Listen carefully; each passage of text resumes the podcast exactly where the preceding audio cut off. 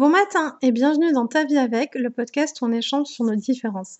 Je suis Leïla Kadilouche, coach de vie certifiée et accompagnatrice au changement. Et on se retrouve pour l'épisode 41 avec Eloa qui vient nous parler de son adoption.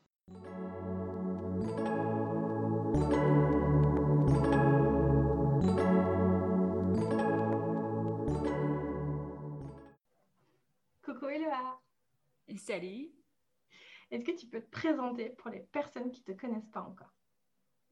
Alors moi, c'est Eloa Alvarez, donc avec un L qui ne s'écrit pas. Je suis presque coach. Je ne me définis pas vraiment comme coach. Je suis plus guide, mentor, euh, consultant euh, pour Leaders Go Wild. Et on accompagne euh, les entrepreneurs à se connecter à leur intuition et à lui faire confiance pour vraiment déployer leur business. Oui, et c'est un merveilleux accompagnement que j'ai suivi et dont je, je suis très très euh, satisfaite. Euh, merci d'être avec moi aujourd'hui. Aujourd'hui, tu es avec moi pour parler euh, d'adoption. Oui, parce que j'étais adoptée. Et oui, ce qui fait de toi quelqu'un de légitime pour parler de l'adoption. Enfin, tu vas parler en tout cas de ton expérience, de, de ton adoption. Euh, la première question que j'ai envie de te poser, c'est est-ce que toi, tu as toujours su que tu étais euh, adoptée Est-ce que tu l'as appris euh, plus tard? Comment ça s'est passé dans, ton histoire? Alors moi, j'ai été adoptée à 13 mois, donc je suis asiatique, parce que si c'est un podcast, tu ne le vois pas. Mais je suis d'origine asiatique. Et euh, j'ai été adoptée à 13 mois par une famille de Français. Ma mère est blonde aux yeux bleus. Donc rapidement, j'ai su qu'il euh, y avait un, truc. et on m'a toujours, ça n'a jamais été un secret. Donc à l'âge de 3 ans, j'ai posé la question, moi, pourquoi est-ce que ma mère avait les cheveux blonds et que moi j'avais les cheveux bruns? Et là, on a commencé à parler d'adoption. Comment... Euh, comment on, grandit et comment on se développe quand on est asiatique et que notre maman, elle est blonde aux, yeux bleus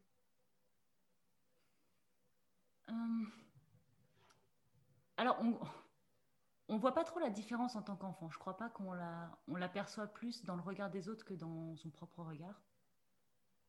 Euh, moi, c'est quelque chose qui m'a ça n'a jamais été vraiment une question en tant que telle, surtout que j'ai grandi euh, à l'étranger. Et donc, euh, c'était. Enfin, tout le monde avait une tête et une couleur très différente de tout le monde. Donc, après, c'était un milieu très hétéroclite, donc ça paraissait assez normal. C'est quand je suis rentrée en France que je me suis rendu compte que le fait d'être asiatique, il y avait réellement un écart. Et après, c'est aussi parce que être adopté par des Français, bah, ils viennent aussi avec leur bagage culturel euh, de racisme, entre guillemets, ordinaire. Et euh, du coup, c'est là où on se rend compte de vraiment grandir en tant qu'asiatique dans une famille de blancs. Ça crée aussi certaines euh, remarques ou euh, appropriations culturelles qui sont pas liées. Par exemple, quand j'étais enfant, j'étais très douée en mathématiques et on m'a dit que c'était parce que j'étais chinoise. Hmm. Ou que j'aimais le riz parce que j'étais chinoise. Et eh oui, bien sûr. Et c'est pas de la méchanceté de la part des, parents adoptants, c'est juste. Euh, c'est systémique, c'est vraiment des, stéréotypes qui sont ancrés et qui sont retransmis comme ça à l'enfant, alors que pour moi, bah, j'étais douée en mathématiques juste parce que j'étais douée en mathématiques. C'est une question, euh, j'ai trouvé euh, très centrale, le racisme dans l'adoption et le racisme systémique en soi. Est-ce que tu fais partie de ces personnes qui, du coup, avaient intériorisé un, certain racisme aussi? Oui, alors, il y a eu euh, plusieurs étapes dedans. Il y a une partie où euh, j'ai moi-même développé un certain racisme envers les Chinois. Je pense que bah, d'une blessure de rejet, euh, d'avoir été rejeté par ma famille biologique, ou en tout cas comme je l'avais vécu, parce que c'est pas le cas, mais euh, la manière dont je l'avais vécu en tant qu'enfant, ça m'a créé vraiment une espèce de haine euh, envers les Chinois, envers le peuple chinois. Ce qui fait que d'ailleurs, euh, quand on me demandait de quelle origine j'étais, je disais toujours que j'étais du sud-est asiatique, vietnamienne, cambodgienne, thaï, ce que tu veux, mais pas chinoise. Hmm. Et pourtant, je suis à 75% chinoise, donc c'est mhm. difficile de faire autrement. Mais j'avais vraiment développé ça. ça, c'est plus de moi à moi avec le, le rapport que j'avais avec mon histoire, avec le fait d'avoir été abandonnée. Parce qu'on oublie souvent que l'adopté, avant d'être adopté, il est abandonné. Mm. Et après, euh, mes parents avaient, ou en tout cas mon père avait ancré aussi un racisme pas mal envers les Maghrébins ou tout ce qui est de type arabe. Et ça, c'est quelque chose que j'ai hérité assez facilement. Mais le fait d'avoir grandi à l'étranger, ça crée une dissonance cognitive parce que j'ai grandi avec des créoles, avec, euh, avec des tailles, avec... Euh, et il y avait tout un melting pot autour de moi qui faisait que c'était pas normal d'avoir des a priori racistes. Mais je les avais quand même. Mmh, Et en même temps, quand on me disait, quand on me traitait de sale chinoise, ça paraissait en même temps assez normal. Donc je pouvais pas vraiment me défendre contre ça. Mmh. Mais euh, le racisme en tant que tel, je l'ai jamais vécu dans mon enfance. Je l'ai vécu que quand je suis rentrée en France, à l'adolescence. Je, pense que c'est un truc en interrogeant des personnes qui ont été adoptées, donc j'ai remarqué qu'il y avait une grande partie, pas tous, hein, on ne peut pas généraliser, c'est ce qu'on se disait, chaque histoire d'adoption est unique. Et euh, euh, là, tu viens nous parler de ton histoire à toi. Mais le, racisme intériorisé aussi par rapport à ce que tu disais comme, par, comme une façon de répondre au premier abandon en fait qui, qui, est là et c'est très important ce que tu dis là souvent on oublie qu'avant d'être adopté, en effet, on est, euh, on est abandonné. Euh, je ne sais pas si, euh, si tu l'as vécu, mais j'imagine que oui, beaucoup plus que moi. Même ce que j'ai envie de te partager, c'est moi, je suis métisse, mais ça ne se voit pas en fait physiquement. toi, on, voit que tu es asiatique. Et moi, donc, dès que je disais mon prénom, Leïla, c'était Ah, t'es de quelle origine et tout ça. Et comme je ne connais pas mon père et que ça vient du côté de mon père, à chaque fois, c'était me renvoyer à une histoire et à une culture que je que je connaissais pas. Et, euh, et, et c'est des choses qui sont quotidiennes, en fait. Parce que dès que tu te présentes, dès qu'on te voit, et à chaque fois, ça te renvoie euh, à, ça. Est-ce que toi, tu te reconnais dans cette expérience-là euh, aussi hein? Oui, complètement. Parce que justement, moi, j'ai été élevée par des Français, donc je suis française. Et à chaque fois, on me dit, mais t'es de quelle origine? Et, oui, alors je vais dire que je suis. Aujourd'hui, je suis capable de dire que je suis d'origine chinoise. ah oui, mais alors ta famille, elle est en Chine? Ben non, en fait. Moi, ma famille, euh, en plus, euh, ma famille biologique est immigrée, donc euh, je suis née en Alsace, je suis née à Mulhouse, hein, donc très, très, très loin de la Chine. Et mes parents avec lesquels j'ai grandi, enfin, je veux dire, on a une culture raclette et fondue, quoi. C'est plutôt suisse, c'est plutôt français, enfin, c'est franchouillard, quoi. Mmh. Et moi, je mange du saucisson, je mange pas. Et après, au-delà de ça, ça, ça me renvoie à, pas mal aussi. Je ne sais pas si c'est pas juste du racisme ou de l'ignorance ou, de la curiosité, en fait, parce que ça peut être juste de la curiosité.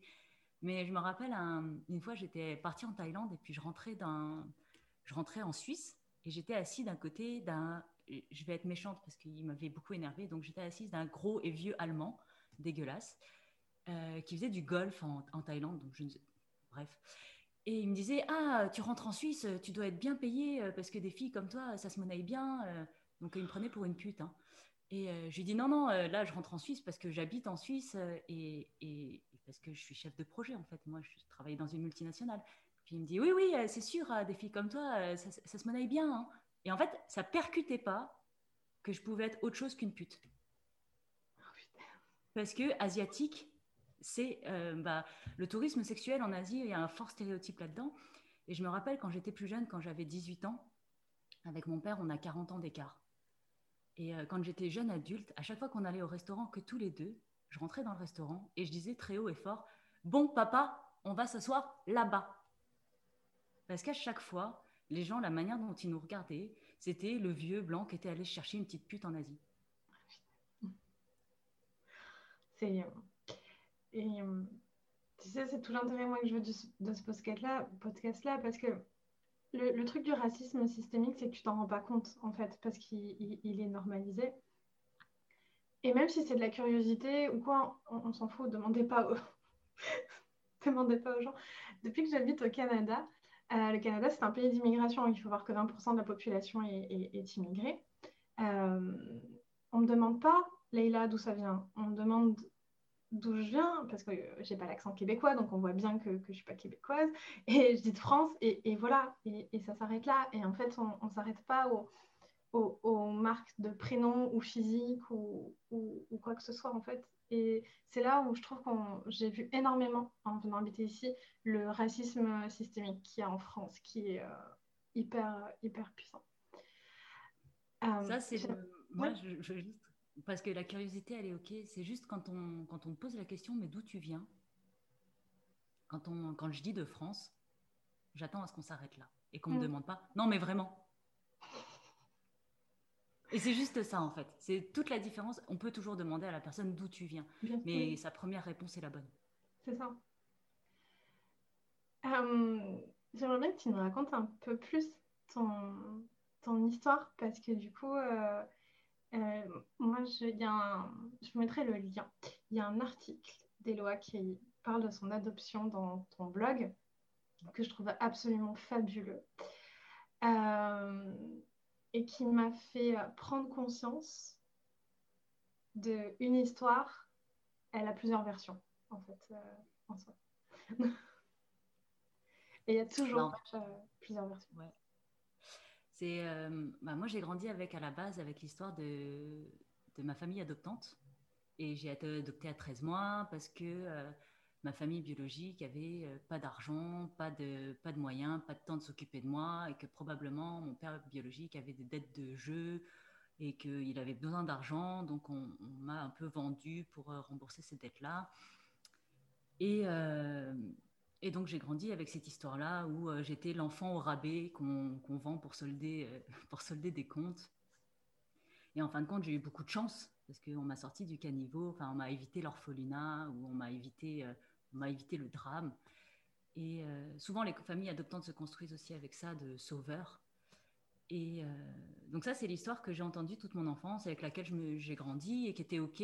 Parce qu'en plus, j'ai eu une chouette enfance. j'ai beaucoup voyagé, j'ai eu euh, j'ai fait de l'équitation, c'est con, mais euh, ça, ça, montre un peu le standing de, l'éducation que j'ai eue. J'ai eu une très bonne éducation, j'ai pu faire une grande école, donc mon adoption m'a apporté vraiment beaucoup de choses. Et à l'âge de 24 ans, je reçois un email de, euh, c'est 24 ou 26, je sais plus. je reçois un email de mon frère biologique en fait qui me dit que bah, est mon frère. Et, et là, je me dis ah, là ça soulève, ça commence à soulever d'autres d'autres choses parce que ce qu'il y a, c'est que moi, j'ai été adoptée, mais sous le régime de l'adoption simple et pas de l'adoption plénière. Et ça, ça fait une grosse différence parce que euh, ça veut dire que mes liens de filiation, euh, tels que reconnus par la loi, sont toujours avec ma famille biologique et pas avec ma famille adoptante. C'est-à-dire que euh, si je viens à mourir, mon héritage, bon, plus maintenant parce que je suis mariée, mais avant, tous mes biens allaient repartir à ma famille biologique, pas à ma famille adoptante. Et de la même raison, c'est que si ma famille biologique vient à mourir, c'est moi qui serai héritière. Donc ça crée, euh, c'est vraiment comme si j'étais encore leur fille quelque part selon la loi, même si j'ai pas du tout été élevée par eux. Et donc à 26 ans, je les rencontre et là j'entends une nouvelle histoire où ils m'expliquent que en fait, euh, bah, culturellement en Chine, c'est assez courant de confier un enfant euh, quand on n'a pas le temps à un oncle ou à un cousin qui a plus le temps et qui a plus les moyens. Mais les liens familiaux ne sont jamais rompus. Et donc, du coup, ils abandonnent jamais réellement. Ça se fait aussi beaucoup en Polynésie française, où il y a des, où dans les familles, euh, quand euh, une famille a huit enfants et que la sœur à côté, elle en a pas, on lui en refile un ou deux, et tout le monde vit comme ça dans cette connaissance-là. Et j'apprends que bah, c'était une période qui était difficile pour eux et qu'ils n'ont jamais signé l'acte d'abandon parce qu'ils refusaient de m'abandonner en fait. Et que c'est pour ça que j'ai été adoptée sous adoption simple et pas sous adoption plein parce que l'acte d'abandon n'a jamais été signé. Donc là, le, son de cloche, il change légèrement parce que euh, je me rends compte qu'en fait, ma famille biologique, bah, elle n'a jamais, euh, jamais cessé de penser à moi, en fait. Elle m'a jamais abandonnée. Et ça vient en contradiction avec euh, l'histoire de la famille adoptante. Et je pense que là, il y a un gros conflit d'intérêts où j'ai vu que les Occidentaux ont une tendance à s'approprier les enfants. Un enfant est une propriété et c'est mon enfant, c'est ma fille, c'est mon fils. On entend beaucoup hein, de la bouche des gens et je pense qu'ils s'en rendent pas compte. Moi, j'avais vraiment le sentiment d'être euh, à, la même. Euh, j'avais la même valeur que la Mercedes ou le chien, quoi. Parce qu'en plus, j'avais été achetée. Mm. Et, donc, du coup, c'est vraiment cette, cette, différence de culture entre un enfant, ça grandit au milieu d'adultes qui l'aiment et ça se partage, ou ça appartient à un noyau familial. Et donc, ça, ça a créé beaucoup de jalousie par rapport de ma famille adoptive, le fait que je retrouve ma famille biologique. Et c'est vrai que c'était pas. ça m'a permis de voir qu'en fait, l'histoire qu'on nous raconte, euh, que je m'étais racontée en tant qu'enfant, euh, que j'avais été abandonnée, que j'avais été vendue, que ça avait été. Euh, en fait, c'est pas une. Il y avait aussi une autre version de l'histoire où juste on m'avait confié à une famille qui pouvait me donner plus de temps, plus d'attention que ce qu'on pouvait me donner dans ma famille biologique. Et donc, d'un seul coup, l'acte d'abandon était devenu un acte d'amour. Et c'était peut-être plus simple aussi à vivre. Hmm. Comment tu accueilles ça 25 ans, 26 ans, comment tu accueilles ça, cette euh, nouvelle version de l'histoire, sachant que bien entendu que c'est pas dire il y a quelqu'un qui a raison, il y a quelqu'un qui a tort, mais c'est euh, une proposition, enfin c'est comment en tout cas ta famille biologique a vécu euh, les choses. Comment tu accueilles ça toi à ce moment-là? Alors là où j'ai eu de la chance, euh, dans, cette histoire, c'est que j'avais déjà commencé à entamer un, chemin en développement personnel. Et donc j'avais déjà commencé à faire le travail de pardon par rapport à l'abandon, par rapport au rejet, à la blessure. Et du coup, quand j'ai accueilli cette histoire, je l'ai accueillie avec beaucoup de, bienveillance parce que j'avais ma famille adoptante qui hurlait comme quoi c'était des menteurs. Et donc, mais vraiment, c'était très, très virulent. Je veux dire, il n'y a pas que mes parents adoptants euh, qui se sont mis à insulter ma famille biologique. Il y a eu aussi mes oncles, mes tantes, les amis de la famille. Ça s'est mis un peu en, contre comme ça, parce que je pense que ça venait euh, trop chambouler l'équilibre euh, occidental du noyau familial.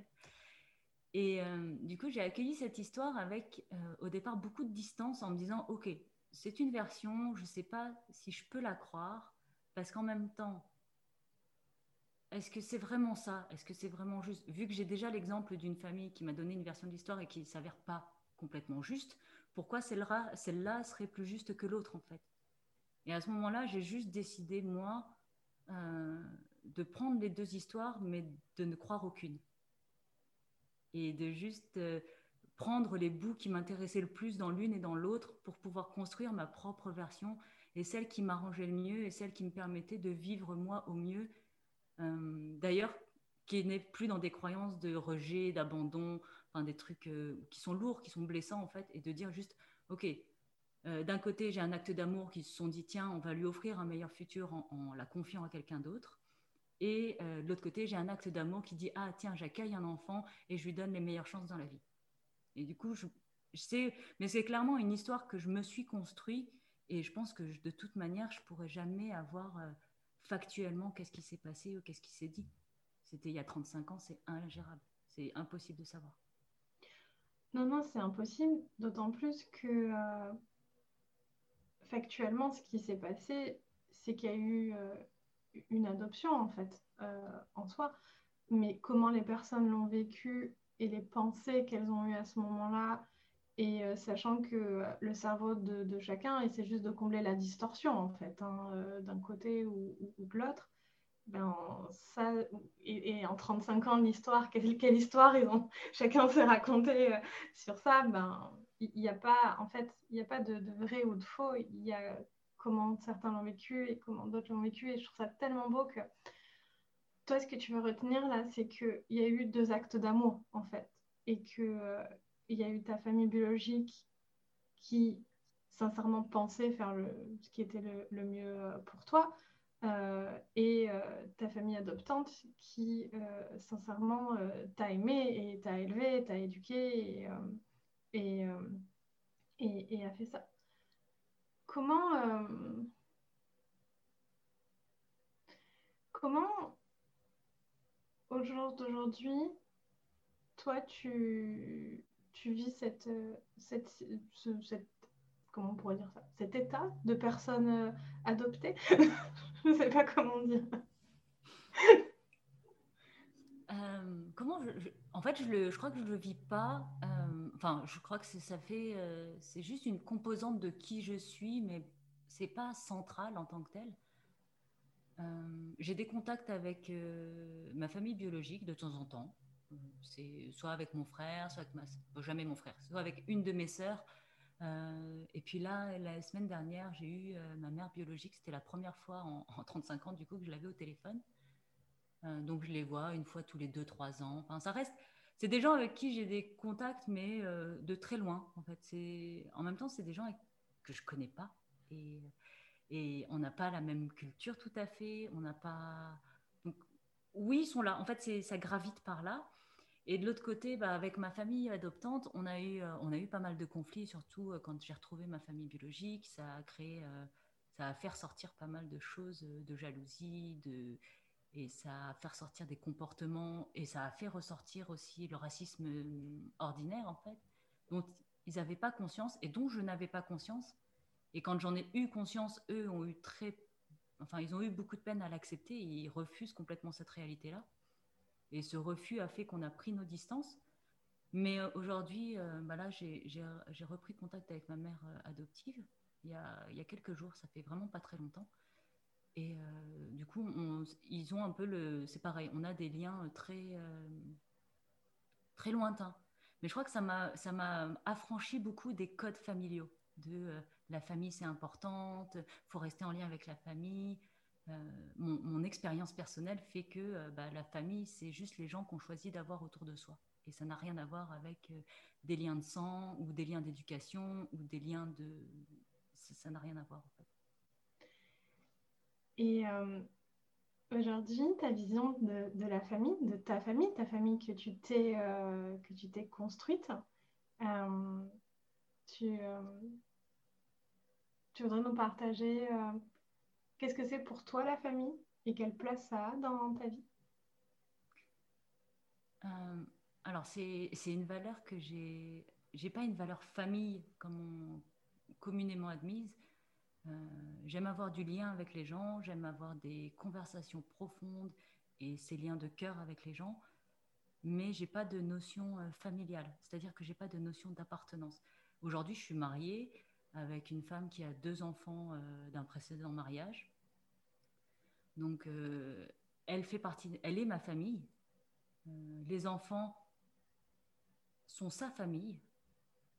Ils font partie de la mienne dans le sens où où je leur donne du temps, je leur donne de l'attention, je les aide dans leur système éducatif, ou en tout cas, euh, je vois bien que les pauvres euh, récupèrent certaines de mes idées, ce qui rentre un peu en conflit avec euh, celle de son papa, celle du papa, mais c'est pas grave, on fait avec. Mais c'est donc il y, y, a ce noyau-là qui est fait, mais c'est très, c'est des liens qui sont très flexibles en fait, qui n'ont pas euh, j'ai un vrai sens de déracinement et je pense que si j'avais fait un suivi psychologique plus jeune, on m'aurait sûrement euh, diagnostiqué un trouble de, un trouble de l'attachement. J'ai un, je, je, connecte avec les gens profondément quand ils sont là et quand ils sont pas là, ils sont pas là. J'ai pas de, j'ai jamais ce lien de manque ou ce, euh, les gens me manquent pas. En fait. Hmm.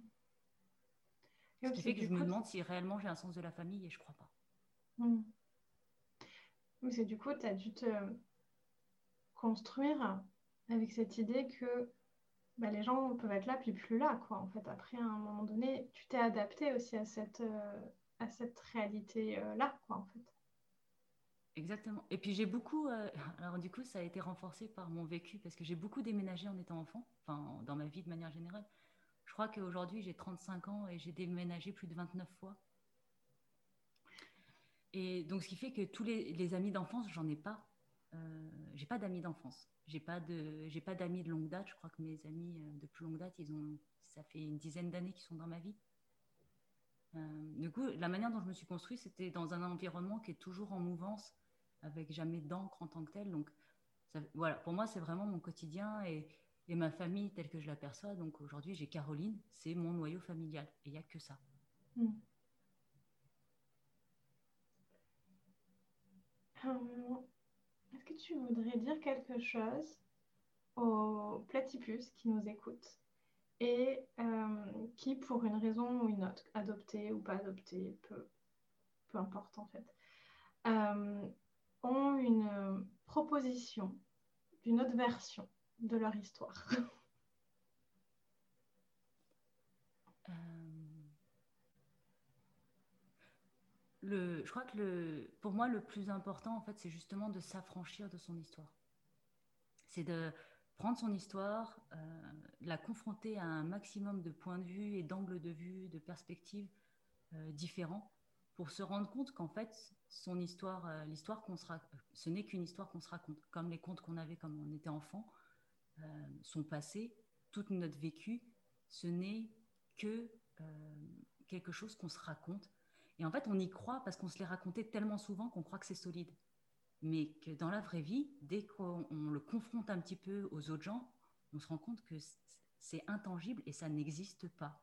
Et donc simplement de s'en affranchir, de, toutes les, de couper les parties qui sont, euh, qui sont délétères pour nous, donc toutes celles qui sont mauvaises, qui sont néfastes, qui, sont, qui nous empoisonnent, et de euh, toujours regarder juste les cadeaux, regarder ce qui est le plus positif, et de construire avec ça, mais tout ce qui est des blessures et tout ça, il faut s'en affranchir parce que c'est pas euh, ce n'est qu'une histoire qu'on se raconte. Et je sais que dans les traumas, on se dit toujours, parce que moi j'ai vécu un abus euh, quand j'avais 16 ans, un abus sexuel.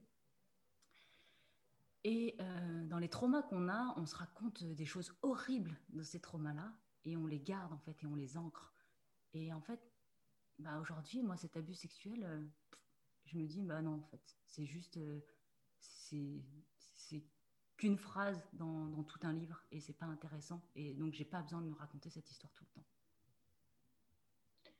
Je, euh, trouve ça super puissant ce que tu dis et de, on peut choisir de, par rapport aux, circonstances qui se sont passées dans nos vies en fait, et on peut choisir de penser ce qu'on veut en fait de, de, ça. Et de la même façon qu'on peut penser euh, euh, la première fois que j'ai entendu ton histoire, c'est Caroline qui me l'avait euh, raconté parce que j'étais en train euh, de chouiner. Euh, Caroline, donc, elle était en train de me coacher, j'étais en train de chouiner sur mon histoire d'abandon et tout ça, et que de toute façon, je ne pouvais pas penser autrement de cette histoire-là et tout ça. Et, c'est tellement pourvoyant de se dire, en fait, ton histoire, tu, tu peux y penser ce que tu veux dessus. Pense juste des choses qui sont utiles pour toi, quoi, en fait. Ouais, mais c'est exactement ça. Parce que c'est facile. Je veux dire, je pourrais raconter euh, comment j'ai été battue. Euh, euh, je veux dire, je me suis fait lacérer les jambes à coups de cravache, tu vois, quand j'avais 8 ans. j'ai été poussée du haut d'un balcon quand j'avais 7 ans et demi à l'école. j'ai été harcelée scolairement. J'ai été battue scolairement. j'ai, j'ai une famille, en fin de compte, mes parents étaient prêts, m'ont donné alors j'ai le choix de dire soit ils m'ont donné beaucoup de liberté, soit ils m'ont complètement lâché dans la nature. Ou du coup, j'ai pas reçu d'attention. C'est un choix de dire est-ce que j'ai eu beaucoup de liberté donc j'ai pu développer une grande autonomie, ou est-ce que j'ai eu juste des parents adoptifs absents? Mm. C'est un choix. Et moi, personnellement, je préfère me dire que j'ai grandi avec beaucoup d'autonomie et ça m'a ça m'a beaucoup porté. Et aujourd'hui, je suis capable de faire beaucoup de choses parce que j'ai eu cette autonomie-là. Et euh, j'ai une confiance en la vie parce que euh, un jour, quand je suis tombée d'un balcon parce qu'on m'a poussée, j'ai survécu. Mm. Et donc, et c'est vrai que je pourrais faire pleurer, franchement, euh, si j'ai envie de. J'arrive à me faire pleurer. D'ailleurs, euh, toute mon adolescence, j'étais dans ces histoires dramatiques et, et je m'auto-mutilais et je m'ouvrais les bras à coups de lame de rasoir dès que ça allait pas parce que c'était le seul exutoire que j'avais. Et mais après, je me suis rendu compte que c'était juste parce que je m'accrochais à des histoires pourries et qu'on a le choix de faire autrement. Et après, je me suis allée regarder toutes les autres choses qui étaient bien, qui se font effacer parce qu'on reste dans nos histoires pourries. Et en mm. fait, on a autant de pourris que de bien, quelle que soit notre vie. Et ça, je pense que c'est la partie peut-être la plus dure à comprendre, euh, surtout quand on a des traumas, quand on a été abandonné, quand on est orphelin, quand, euh, quand on a été violé, quand on a été battu. Euh, je peux comprendre qu'on a l'impression qu'on a vraiment une vie pourrie, mais si on fait l'effort de lâcher ces histoires-là, on se rend compte que bah, encore, si on est encore en vie, c'est qu'elle n'était pas si pourrie que ça. Merci. on, peut, euh, on peut te retrouver où, Edouard, si on veut échanger avec toi, si on veut voir ce que vous faites avec. Euh, bah, donc, du coup, on ne l'a pas précisé, mais donc, dans Leader Go Wild, tu travailles avec Caroline, ta femme. Euh, où est-ce qu'on peut vous voir Où est-ce qu'on peut vous suivre? Si on veut venir échanger avec toi, est-ce que tu mords Est-ce qu'on peut venir te parler? Oh, on, peut, on peut venir me parler. Des fois, je réponds pas, mais c'est pas parce que je vous aime pas, c'est juste que je suis pas sur les réseaux. Euh, donc, on me retrouve sur Instagram sous euh, wildwitheloa, avec un L qui s'écrit cette fois-ci. Euh, sinon, ça faisait trop de H. et dans le sens, vous l'entendez comme vous voulez, le mot H.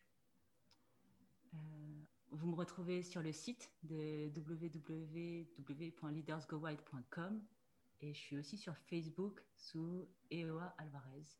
Et tout ça, c'est dispo et je suis si on veut parler identité, j'aime beaucoup parler identité, euh, parce que justement, quand on n'a pas d'histoire, on se construit euh, avec nos propres histoires et donc on crée notre propre identité.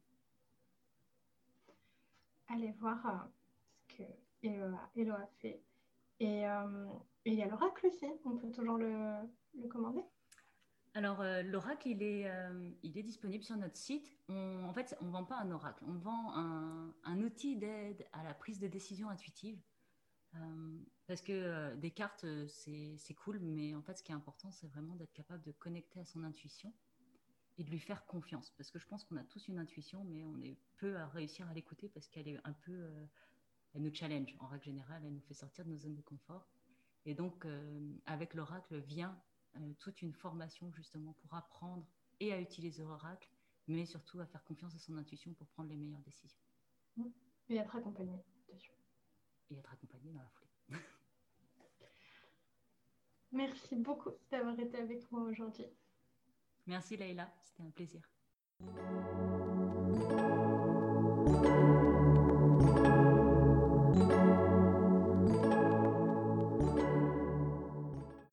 Merci d'avoir écouté cet épisode jusqu'au bout. Si tu veux être accompagné à accepter ta différence et trouver ta mission de vie, je propose un accompagnement individuel. Si tu as aimé cet épisode, laisse une bonne note ou un commentaire sur la plateforme de ton choix. Et abonne-toi. Force et amour à toi.